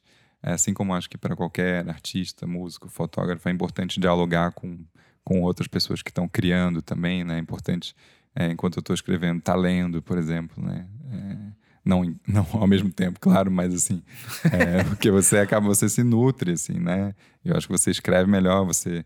É, eu, às vezes, faço tradução também de freela, é uma coisa que eu tenho feito menos, porque por conta do, das, do livro agora também, mas para mim é importante ler quando eu estou traduzindo também, porque é, isso é uma coisa que te alimenta, assim, né? E, e falar sobre isso e conversar com pessoas que estão também envolvidas com isso é 100% importante, assim. Uhum. Eu acho, acho para você também, assim. Né? Sim, sim, com certeza. E uma coisa que eu aprendi com um músico também há um tempo, assim, ele falava que ele, ele virou muito mais seletivo depois que ele começou a trabalhar com música, porque ele se percebia sendo influenciado meio que por tudo. Então, se ele ouvia música ruim, ele era influenciado pela música ruim também. Então ele começou a ser muito mais seletivo. E eu, com o tempo, eu adquiri também um pouco disso. Tem coisas que, que eu reconheço como. Ah, enfim, características X, Y e Z que eu não quero no meu trabalho, eu evito cada vez mais. Assim, sabe? E às vezes é, sei lá, alguma, alguma coisa que, que, sei lá, o meu site é parceiro, sabe? Porque, enfim, porque é parceiro. E aí eu tô lá dando RT, sabe? Mas, tipo, cara, eu não vou clicar e ler isso aqui, porque eu tenho medo de ser influenciado por algo que eu não acho legal, cara. De verdade, assim. Eu fiquei mais seletivo também com, com, O que também, na verdade, é otimização de tempo, sabe? Eu tenho ido mais atrás do que eu já considero bom. E eu tô falando não de, de conteúdo, tô falando de, de, de veículos mesmo, né? o conteúdo eu tô aberto a conhecer coisas novas sempre, mas aí aquele aquele jornal, aquele site, aquele blog, aquele perfil de Instagram que que eu percebo que tem as características ali que eu não quero ter, aí eu fico um pouco longe, sabe? Mesmo se no fim o que o cara falou é interessante, mas a maneira que aquilo foi feita não não quero ter para mim. Aí eu eu fico um pouco mais esperto com isso assim, indo atrás das outras coisas. É, não, acho que sim. Acho que com, também com, com a idade, é. a gente acaba naturalmente também ficando um pouco mais seletivo, assim, né? E, e engraçado que com música, especificamente para mim, assim, é importante, eu ouço bastante música. É, mas eu acho que se eu não fosse casado com a Carol, eu provavelmente estaria ouvindo as mesmas coisas que eu ouvia quando eu tinha 20 anos. que eu acho que é uma tendência que muitas pessoas da minha idade têm, assim, e já me falaram isso, pessoas que não trabalham com música, como vocês. É, mas continuou, tipo, formou mais ou menos o gosto ali até os 20 e poucos anos, e aí continuou ouvindo as mesmas bandas, assim, os mesmos discos, às vezes também. É, e, enfim, a, a Carol é super gosta de conhecer coisa nova e tal, e fica me mostrando, e aí eu acabo ouvindo também. É, isso para mim é muito rico, muito bom. É, mas se não fosse ela, acho que provavelmente eu estaria junto com esses meus amigos que dizem isso. Cara, eu ouço as mesmas coisas que eu ouvi quando eu tinha 20 e poucos anos. É, inclusive, spoilers, fala de, de Aerosmith no, no Cancun. É cita duas músicas, que inclusive não são do mesmo disco, e tá lá dizendo do mesmo disco, eu percebi isso. É, não? Olha aí. Olha aí, denúncias. Não lembro, não lembro. Verdades Poéticas, não, era uma assim, coletânea, era um best-of que ele tava coletânea, era um best-of. Mas era mesmo, acho que ele fala que é um best-of. É. Ah, isso eu não acho que ele fala. Eu, depois que eu tô pensando, eu pensei, mas uma de 97... Enfim, não, não quero... Gente, é muito legal o Cancún, de verdade. Não, não, não tô, não tô tentando ouvindo. diminuir nada, não. É, a gente recebeu um depoimento que volta uh, em dois assuntos que a gente já falou hoje. Um é sobre a maneira, quando está falando de, de enfim, várias vezes, de maneira como a gente enxerga nossos pais. O Cancún é muito a ver com isso também. Uh, e a nossa, a nossa postura em relação aos nossos pais. E o outro tem a ver com o pós-jovem não está limitado aos 30 anos, mas cada um tem seu tempo. Tal qual a puberdade acontece para cada um de um, um momento, a pós-juventude também acontece em, diversos momentos. E quem mandou foi a Letícia de Brasília e ela tem 23 anos. Ela mandou esse depoimento que eu vou ler agora. É do seguinte: Há quase um ano, recebi uma mensagem do meu pai dizendo que minha mãe havia sofrido um pequeno acidente de ônibus, mas estava sendo medicada. Na hora eu não soube muito bem o que pensar, não dava para saber se tinha sido grave ou não. Ele não me deu mais informações. Passei o dia tentando falar com ele, mas ele mal conseguia me responder. Quando esse episódio aconteceu, eu estava no trabalho, no meu primeiro emprego CLT, na minha primeira semana por lá. E eu queria ir embora, descobrir para qual hospital ela tinha sido levada. Na falta de notícias, escolhi focar no que precisava fazer e ir para casa o mais rápido possível. Eu tenho certeza que o dia 18 de setembro nunca mais vai sair da minha cabeça.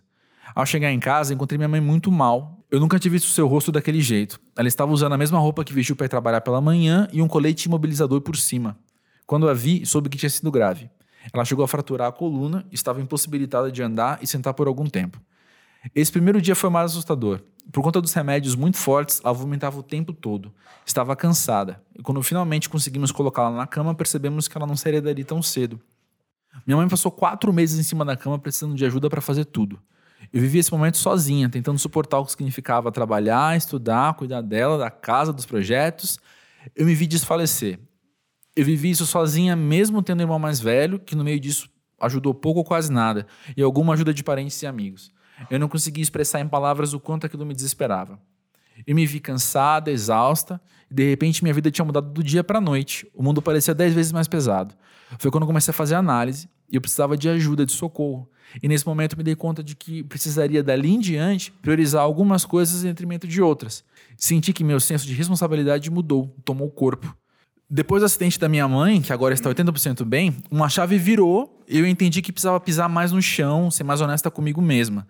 Viver um dia de cada vez, acreditar nos clichês de respirar devagar e fazer o melhor dentro do possível. Passei a respeitar meus limites e entender que a vida corre, mas também desliza, passa suave, cheia de nuances. Sempre fui muito cuidado com a minha mãe. Esse acidente foi assustador. Foi horrível, mas me fez entender a imensidão das coisas subjetivas, do amor, da dedicação, do esforço, da cumplicidade, da amizade, da relevância da minha existência no mundo. Olhando para os meses que passaram, enxergo uma Letícia forte, capaz de entender que nunca vai dar conta de abraçar o mundo sozinha. Uma pessoa que processa seus fracassos com mais carinho, que assume os erros sem vontade de estar sempre certa. No fim, descobri que tudo urge, mas eu sou só uma, e isso há de bastar em vários momentos. Essa foi a história da Letícia. Obrigado, Letícia, por mandar. É incrível ela ter essa percepção já, né? Pois sobre é. si, sobre os próprios limites, né? E, e eu acho que ela se depara aí com uma questão que todo mundo em algum momento vai se deparar, que é com a fragilidade dos pais, né? Ainda mais assim dessa, que nem estava falando dessa geração que é, não podia ser frágil, né? Tanto pais e mães. É, uma hora a gente se depara com isso, seja pelo envelhecimento, seja no caso dela mais prematuramente por conta de, de um acidente, assim, né? Ou às vezes é por conta de uma doença que vem, né? É, então, uma hora isso isso chega, assim, né? E a gente se assusta. É, é, no livro, lá no meu livro, tem uma cena que, que o Joel vê o pai cheio de tubo no hospital, né? E, e isso deixa ele muito sensibilizado, assim, né? Porque é isso. De repente, é, alguém que estava cuidando de você, ou que, no nosso caso agora, eles já não cuidam da gente, né? Enfim, a gente já mora sozinho ou já está casado, né? Só que essa chave vira, né? Pois é. E aí você se vê num, numa posição de ter que cuidar dele, ou às vezes até que de dar um conselho, assim, né? É, quando não é uma questão física, assim, né? É, ou de ajudar de alguma outra forma. Então, isso, isso é difícil, assim. Eu acho que é uma, é uma experiência importante, assim, que todo mundo em algum momento vai passar, assim, né? E no caso da minha mãe, eu via ela cuidando do, dos meus avós, do meu avô principalmente, assim é, por muitos anos, assim, né? É a filha única e foi uma dedicação muito grande, assim. É, ele teve Parkinson e tudo mais. Então, é, isso, isso eu sei que mexeu muito com ela, assim. Ele já estava velhinho, tudo bem. Mas é uma coisa que a gente também não, nunca está preparado. Assim como, né, essa coisa do ciclo da vida, o nascimento do filho te coloca diante de uma responsabilidade que você antes não não está preparado, se te tira desse lugar, você enxergar uma fragilidade dos seus pais também te tira de um lugar. Exatamente. Né? Porque é muito fácil você estar tá sempre é, de certa forma, sabendo que eles estão lá, assim, sabe? E que qualquer coisa você pode bater lá e eles vão te ajudar, assim, sabe? Seja financeiramente, seja né, como presença mesmo. E aí, de repente, você fala, ops, eles não são uma barra de ferro que está sempre lá, né? Eles, eles têm... Pois é. É. Pois é, eu tive uma experiência muito parecida com o Joel do livro. Quando a minha mãe estava tratamento de câncer, no estava internada no hospital. E, e dentre todas as coisas que mexeram com a minha cabeça de ver minha mãe doente, uma delas era a minha mãe sempre foi a pessoa mais saudável que eu conheci na minha vida. A minha mãe sempre foi ao médico e o médico mandava ela embora. Falou, não, relaxa, não tem nada. E, e tanto que quando ela teve foi um câncer que é uma coisa que não depende de outras, né? O câncer dela não dependia de outras, não tinha a ver com hábitos dela, não tinha a ver com nada disso. Então, é, ver a minha mãe fragilizada era também uma reorganização da minha cabeça, assim, de, de até de lidar com o fato de que as, a condição saudável da minha mãe não tinha nada a ver com aquilo, sabe? Então era, não, não, existia causa e consequência, apenas era. Assim como um acidente, não tem causa e consequência. Ah, não tem a ver com o horário que a mãe dela estava no ônibus. Sei lá, cara, aconteceu.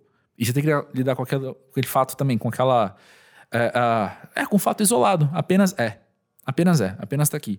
E aí a questão que eu falei que era com o Joel foi disso, de entrar num, num hospital que, inclusive, ironicamente, hoje eu moro bem perto dele e, e eu passo por ele com frequência, assim, e lembro dessa cena.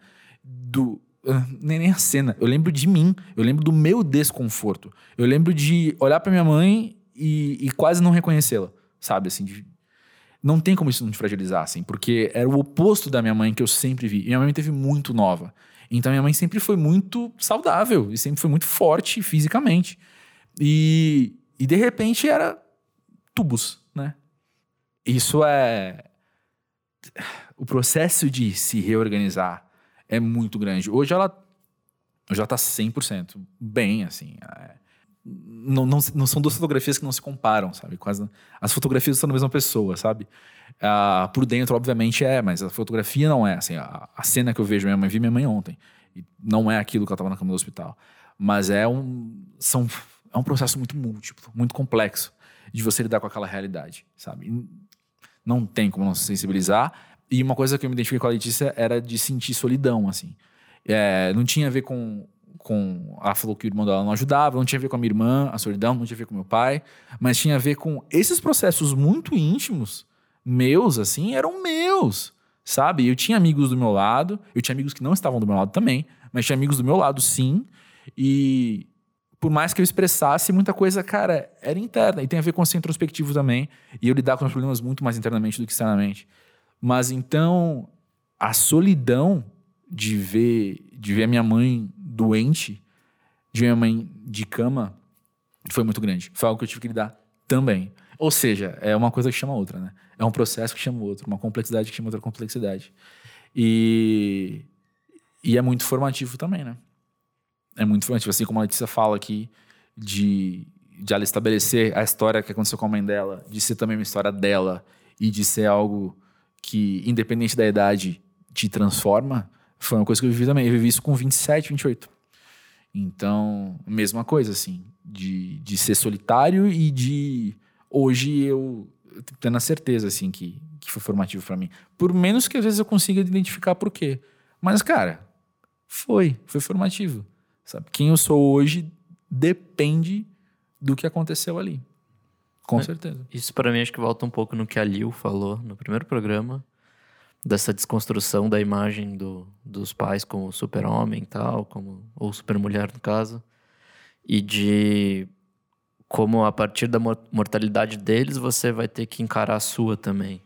E aí Sim, acho que vem- ciclo da vida. Uhum. Vem tudo isso que ela falou de tipo, tá, então, tipo, não tenho tempo pra tudo, não posso fazer tudo e não sei o quê, e tá tudo bem, sabe? Tipo, porque acho que pelo menos quando eu tinha 23, eu tinha aquela impressão, não, eu quero fazer tudo, quero abraçar o mundo, não sei o quê. E com o tempo você vai vendo que isso não, não vai rolar, não é, não é saudável. É. E aí, acho É que impossível. é impossível. e, e é isso, assim, acho que ter essa. Não essa experiência, né? Porque, mas ter essa compreensão disso muito cedo é acho que faz bem, assim, tipo. Pelo menos a minha demora de compreender isso é, me atrasou em outras coisas também. Então acho que, Uhum. teoricamente, se vier mais cedo, melhora coisas. É, é uma daquelas, daquelas situações melancólicas da vida, assim, do tipo, se é, entre muitas aspas, melhor pra você passar isso o quanto antes, ao mesmo tempo que pô, você passar por isso, cara, sabe? Não é algo que eu desejo pra ninguém. É, é, é uma situação muito melancólica mesmo. Essa, você tem, né, o, o resultado disso, assim, que é amadurecimento. Mas a vida é isso, cara. A vida é, você vai, você passa por muita coisa pra ganhar vida, né? Mas é o que você falou, tipo, esse tipo de coisa não é, não é algo que você tenha controle. Não é. Zero. Sabe, tipo, Zero. a vida acontece, é isso aí. O, o que você tem que aprender, acho que é lidar da melhor forma com essas coisas que acontecem. Tipo, não, não, não tem mais o que fazer, eu acho. Pois é, pois é. E. Eu tava pensando numa uma coisa análoga, assim, paralela a isso, que é quando a gente tem lá nossos. na nossa pós-adolescência, no jovem adulto, O pré-pós-jovem. pré-pós-jovem, é, quando a gente começa a, a ver muitos problemas nos nossos pais, né? Ou talvez a gente esteja fazendo terapia ou não, mas a gente começa a ver todos os problemas deles, problemas, é, coisas que não foram tão legais na nossa criação, é, e a gente só enxerga isso, né? Só consegue enxergar isso de repente, né? Então, uh, tem esse que é um distanciamento disso ao mesmo tempo, né? E eu acho que é, isso eu tô falando analo- analogia do tipo você enxergar a fraqueza dos seus pais fisicamente, né? No caso a fragilidade, talvez, né? No caso de um acidente ou, ou da velhice, né? Depois, É, mas também você enxergar essas questões que você não gosta tanto ou que você acha que também não foram legais. Isso tem no livro também.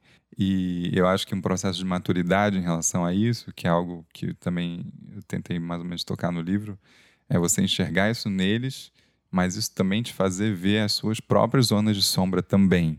E a partir disso, você ter um olhar mais compreensivo para os seus pais também. Porque a gente, em algum momento, a gente tem que parar de achar tudo ruim, né? Em relação a eles, ou, ou parar de ficar só focando, né? Que nem você falou assim, ah, o pai do Joel é esse cara, é, né? Quando você caracterizou ali antes. Mas, ao mesmo tempo, é, tem um processo no livro, assim, que eu acho que é um processo que todo mundo, de certa forma, vive, de você falar, é, realmente ele, ou ela, enfim, é esse cara, essa mulher, mas ela também é isso aqui, também teve coisas boas, né? Você olhar isso, que é a nossa própria vida, também é complexa, tem coisas ruins e boas, nossa personalidade tem coisas ruins e boas. Pois a é. gente toma decisões certas e toma decisões erradas, a gente faz besteira e faz coisas boas, assim, né? E, e você enxergar como isso tudo torna quem você é e como isso tudo tornou quem eles são. E a partir disso você tem um olhar um pouco mais compreensivo para os pais também, né? Isso eu acho importante, assim, acho que isso tem a ver com um processo de maturidade, assim, nesse momento de vida que a gente está também, assim, de conseguir ver as coisas boas e ruins da nossa criação, falando em relação aos nossos pais, e, e olhar de, um, de modo mais compreensivo. Ah, ele fez o que ele podia fazer, sabe? Sim. Naquele momento, assim. E acho que amarrando um pouco também com o que você falou lá no começo das narrativas e tal, tem a ver um pouco também que a gente só conhece a narrativa. Enquanto a gente não estava vivo, a gente só conhece a narrativa dos nossos pais que são contadas por eles. Então, acho que tem essa questão da gente também não conhecer 100% deles. Assim como, sei lá, a gente não vai conhecer ninguém, mas. É. Mesmo na nossa infância, mesmo quando a gente já estava vivo, né? A gente tem algumas memórias, e mesmo assim a gente tem algumas memórias de quando eles estavam com a gente, mas a gente não sabe o que, que eles estavam fazendo enquanto O eles não estavam com a trabalho, gente. É, enfim.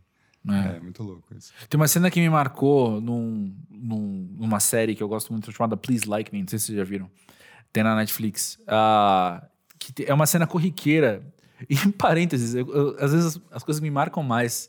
Filme, livro, série, são as coisas do meio, assim, menos, muito menos que os clímax. E justamente porque o que mais me interessa são as coisas mais humanas, mais sinceras, assim, que eu identifico como mais sinceras.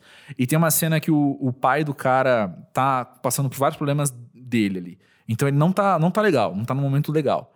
E aí o namorado do cara vai se assumir gay pros pais dele. E aí eles estão com medo, porque o pai dele é homofóbico e tal, não sei o quê. E o pai, no meio do- dos problemas que ele tava passando, ele mesmo tava passando, ele para assim, só vira e ele tenta, tenta ajudar. Ele só fala a frase: Ah, só lembra que todo mundo tá fazendo o seu melhor. Ele tá, seu pai tá tentando fazer o melhor dele também. E a cena meio que vai embora, assim. Mas essa frase marcou muito pra mim, assim, de, de tempo todo. Cara, é, porque eu lembro de uma pesquisa que eu li há um tempo e me chocou também, dizendo que, cara, 85% das pessoas no mundo acham então, que são boas. Sabe? Eu sou boa e estou fazendo o bem.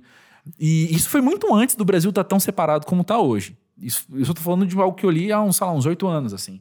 E, e, cara, a complexidade disso eu acho muito louca, sabe? De, de todo mundo tem convicção. Todo mundo tem convicção, mas muita gente tem essa A grande maioria das pessoas fala, cara, eu sou uma boa pessoa.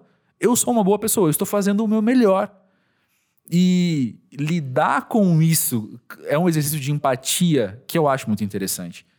Cara, discordo de você 100%. É, você representa tudo que eu acho de pior na humanidade. Você está fazendo o seu melhor. Ao seu ver, você está sendo a melhor pessoa que você pode ser, sabe? Lidar com isso, eu tô jogando para um lado muito mais drástico do que a gente estava conversando com os pais. Mas, mas me lembra isso. Eu acho que o exercício, a minha postura é a mesma de humanização. A minha postura é a mesma de sensibilidade. De quando, mano, no elevador o cara me falou uma besteira muito grande, um vizinho que eu desconheço, eu não sei a história dele, eu não conheço nem a personalidade dele, sabe? Se eu for resumi-lo a partir daquela interação, eu vou usar três palavras no máximo, sabe? Que não dão conta de quem aquela pessoa é.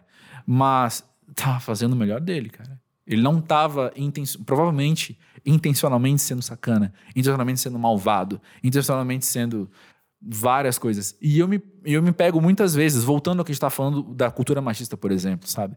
Eu me pego muitas vezes é, traçando as pessoas na minha cabeça, usando esses termos, por exemplo, sabe? De.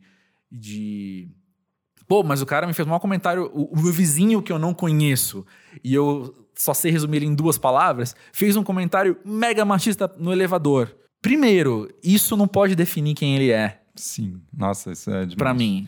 Pô, Eu tava. E engraçado você trazer isso, porque agora, é, depois que eu falei isso que eu falei antes, eu tava pensando como que isso desemboca no, nesse momento que a gente tá, não só dividido, mas também de julgamentos muito rápidos, assim, e, e, e linchamentos virtuais também, assim, né? De, de tipo. Cara fez uma coisa e aí, de repente, ele é a pior pessoa do mundo. Ou aquela menina fez uma coisa e ela é a pior do mundo, assim, e, e todo mundo de repente se junta para defender alguém é, porque se sente mais identificado com um dos lados e, enfim, essas dinâmicas assim contemporâneas que são muito loucas, assim, né? Que tem a ver com com a, a nossa identidade também, com essa falta de percepção, eu acho também da própria é, zona de sombra, assim, né? Da própria dos próprios problemas, das próprias questões, assim, né? Claro que é diferente você pensar, sei lá, um cara, um- enfim, é, tô falando isso, a gente tem que ter um olhar compreensivo para os nossos pais, mas é diferente alguém que teve uma experiência de abuso, por exemplo. Aí é outra história. entendeu? não, pois é. É, enfim. Mas, e também, enfim, é, co- é, coisas que, de fato, o cara, sei lá, tem que ir pra cadeia mesmo. Sim, não, não somos de Mas- crimes, estamos É, falando de- exatamente. É. De, opiniões, enfim. Mas é, é, então a gente tá muito rápido para julgar e muito rápido para dar o veredito, assim, né? Pois é, E pois é. Pessoas que a gente conhece pouco, né? E que são complexas também, só porque estão em outro espectro político ou, ou, em, ou não são, no nosso caso, assim, pessoas que não são do meio cultural e estão ali em outro lugar, né? A gente já meio que pode olhar com de lado, assim, ah, essa pessoa não tem a profundidade que eu tenho, assim, sabe? Como, como assim? A gente não conhece essa pessoa. Exatamente, saber, né? exatamente. Eu, eu, eu me incomodo, me incomodo de fato com isso. E aí, voltando, voltando ao vizinho machista que eu criei na minha cabeça, essa situação nem aconteceu, foi bem hipotético. Eu teve uma vizinha que fez um comentário machista uma vez, mas enfim. Bem, não, não, não vem ao caso contar essa história. Mas nesse vizinho hipotético que eu, que eu fiz o faz de conta aqui, não, não tô tentando amenizar o machismo dele, sabe? Não tô falando, não, tudo bem ele ser machista. Eu tô falando, cara, é natural ele ser machista porque eu também sou, né? Então, naquele momento, do chegar, de chegar do terceiro ao oitavo andar, eu não vou conseguir explicar pra ele o que tá acontecendo. Mas aquilo não pode também determinar minha relação com ele pra sempre. Sabe? Eu não posso então estar fechado a, a, a, sei lá, desde de uma mera simpatia até, pô, vai que a gente se dá bem e a gente vira amigo, sabe? Não posso estar fechado a isso porque ele fez um comentário, de novo, estatisticamente, fazendo o melhor dele, sabe? Fazendo o que ele acreditava que era, meu, natural, normal, e, e, e daí vai. Então, lidar com isso tem sido, pessoalmente, um baita desafio. E eu penso que vai ser cada vez mais, porque minha compreensão de vida e de ser humano segue mudando e segue crescendo, né? Porque eu vou aprendendo mais. Então, eu imagino que os buracos estão ficando cada vez mais embaixo, assim, sabe? Vão criando novas. Eita, nós! Novos dilemas e novos, novas É, situações de, Mas é bom de tolerância. essa percepção de, não, eu tô sempre aprendendo, então... Porque muita gente, pelo contrário, né? É, Começa a limitar mais a própria percepção, né? É, e é querer medo. chegar a conclusões mais rápidas, né? Concordo. É meu medo mesmo. Miguel, valeu por estar com a gente. Obrigado. compartilhando percepções e compartilhando experiências e Valeu. compartilhando o livro. Cara, valeu mesmo por tomar seu tempo para estar com a gente, que eu sei que não só a gente está falando de dois filhos, o emprego e tal, o lançamento do livro também está acontecendo. E isso é, é de grande significado, de grande gratidão nossa, assim. Não, uma alegria. aqui. Muito, muito bacana conversar e participar, assim. Acho que vocês estão um caminho bem bacana de podcast, assim. Depois você me conta a Sigo experiência. acompanhando. É, então, por isso, ele, gente, ele ouviu todos mesmo. É, depois me conta a experiência de ouvir assim mesmo, como é que foi também. Tá bom. É sempre algo interessante. Não sei se eu vou ouvir, mas tudo bem.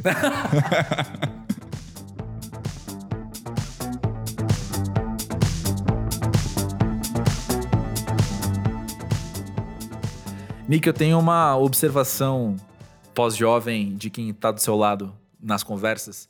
E eu já percebi que durante as gravações o seu olho brilha mais quando as histórias trazem realidades mais diferentes das suas. Por exemplo, quando a Roberta falou de maternidade, quando a Lil fala sobre ela ser mulher preta, e hoje foi assim com o Miguel falando de paternidade também. Eu vi você animado, contemplando uma situação diferente da sua, uma coisa nova. Eu acho isso muito legal. Talvez tenha, tenha essa coisa do escritor de se imaginar numa outra realidade. Talvez Pois possa é. ser um pouco disso, sabe? De, E o fascínio do novo, do diferente também, né? é, de se Existe. colocar em novas situações e tal, de aprender com o outro sobre coisas que você não sabe nada. Exatamente. Porque eu acho interessante essa coisa do de reforçar a sua própria experiência, mas estar aberto ao novo é sempre ótimo. Então acho que por fim é o que é o que me move essas histórias, essas experiências que a gente relata aqui no programa, ou que a gente conversa sobre no dia a dia. As mais diferentes são as que mais me interessam. Sim. Posso passar um- um- uma perspectiva que, que eu tenho adotado na minha vida? Que é. Assim como a gente falou hoje de percepções que a gente tem muito rápido das coisas, às vezes a gente confunde o conhecido com o familiar. Outras palavras, o velho com o familiar. Então, às vezes, Nick, você vai falar uma coisa pra mim que eu já sei. Às vezes você vai falar pra mim uma coisa que detalhes dela eu conheço, mas outros não. Então ela me é familiar. Só que aí, eu não sei se isso vem do ser humano, mas a minha experiência enquanto ser humano é essa, que é, quando você me traz uma coisa familiar, eu presto menos atenção. Porque eu já sei, Faz que eu já conheço. Só que no fim, ela é familiar, ela não é inédita. Ou melhor, ela também tem seus ineditismos. Ela não é plenamente conhecida. Ela só foi pelas palavras que você usou, pelo contexto que aquilo surgiu. Mas, cara, vindo de você já não é o que tá em mim. Então eu posso parar e prestar atenção e aprender com isso também. Tem sido uma postura. ah, enfim, que eu levo pra vida, que começou talvez com o meu trabalho de entrevistar as pessoas. E às vezes eu percebi que, que, cara, ainda mais entrevistando banda, a- as conversas às vezes se repetem um pouco, né? Mas eu parei de encarar como repetição. E, e- comecei a tentar enquadrar naquele contexto, sabe? Tipo, olha só, o fulano tá me falando tal coisa agora, que eu já ouvi parecido do Cicrano, mas deixa eu ouvir como é que isso se aplica ao fulano. E aí eu sinto que eu tenho aprendido mais com isso, sabe? Eu observo que eu tenho que ampliou as minhas possibilidades de, de aprendizado, assim. Tem sido interessante. E fica aí, então, ouvinte. fica aí você, pós-jovem, que tá ouvindo também ah, uma, uma percepção que talvez tenha sido familiar demais para você, talvez tenha sido velha, mas talvez tenha sido um pouco inédita também. E de falar, é verdade, eu posso ouvir de novo algo que na real é pela primeira vez, né? Ah, então é isso aí. É, inclusive, fica o convite para vocês mandarem a seu- o seu depoimento, porque isso aí, Ali no gente. final do programa foi o, o nosso gás final. E Orra, e trouxe muito conteúdo. trouxe muita coisa. Pois é. Cara, a sua história, ela, ela é relevante pra gente, sabe? É relevante pra muita gente. Ela pode ser familiar, mas ela não é necessariamente conhecida. Aí, ó, tá vendo? Tinha um gancho. Tinha um gancho na conversa. Olha só. Tá vendo? E então, podcast.paujovem.com.br. Manda aí a tua história que a gente quer conversar sobre ela. E é isso aí, né? É isso aí, arroba pós-jovem nas redes sociais, Instagram e Twitter. E segue a gente, que, que a gente tem coisas legais. Segue lá. a gente. Segue a gente que a gente tem pelos lugares legais. E é isso. Até semana que vem, gente. Até mais. Até. Valeu.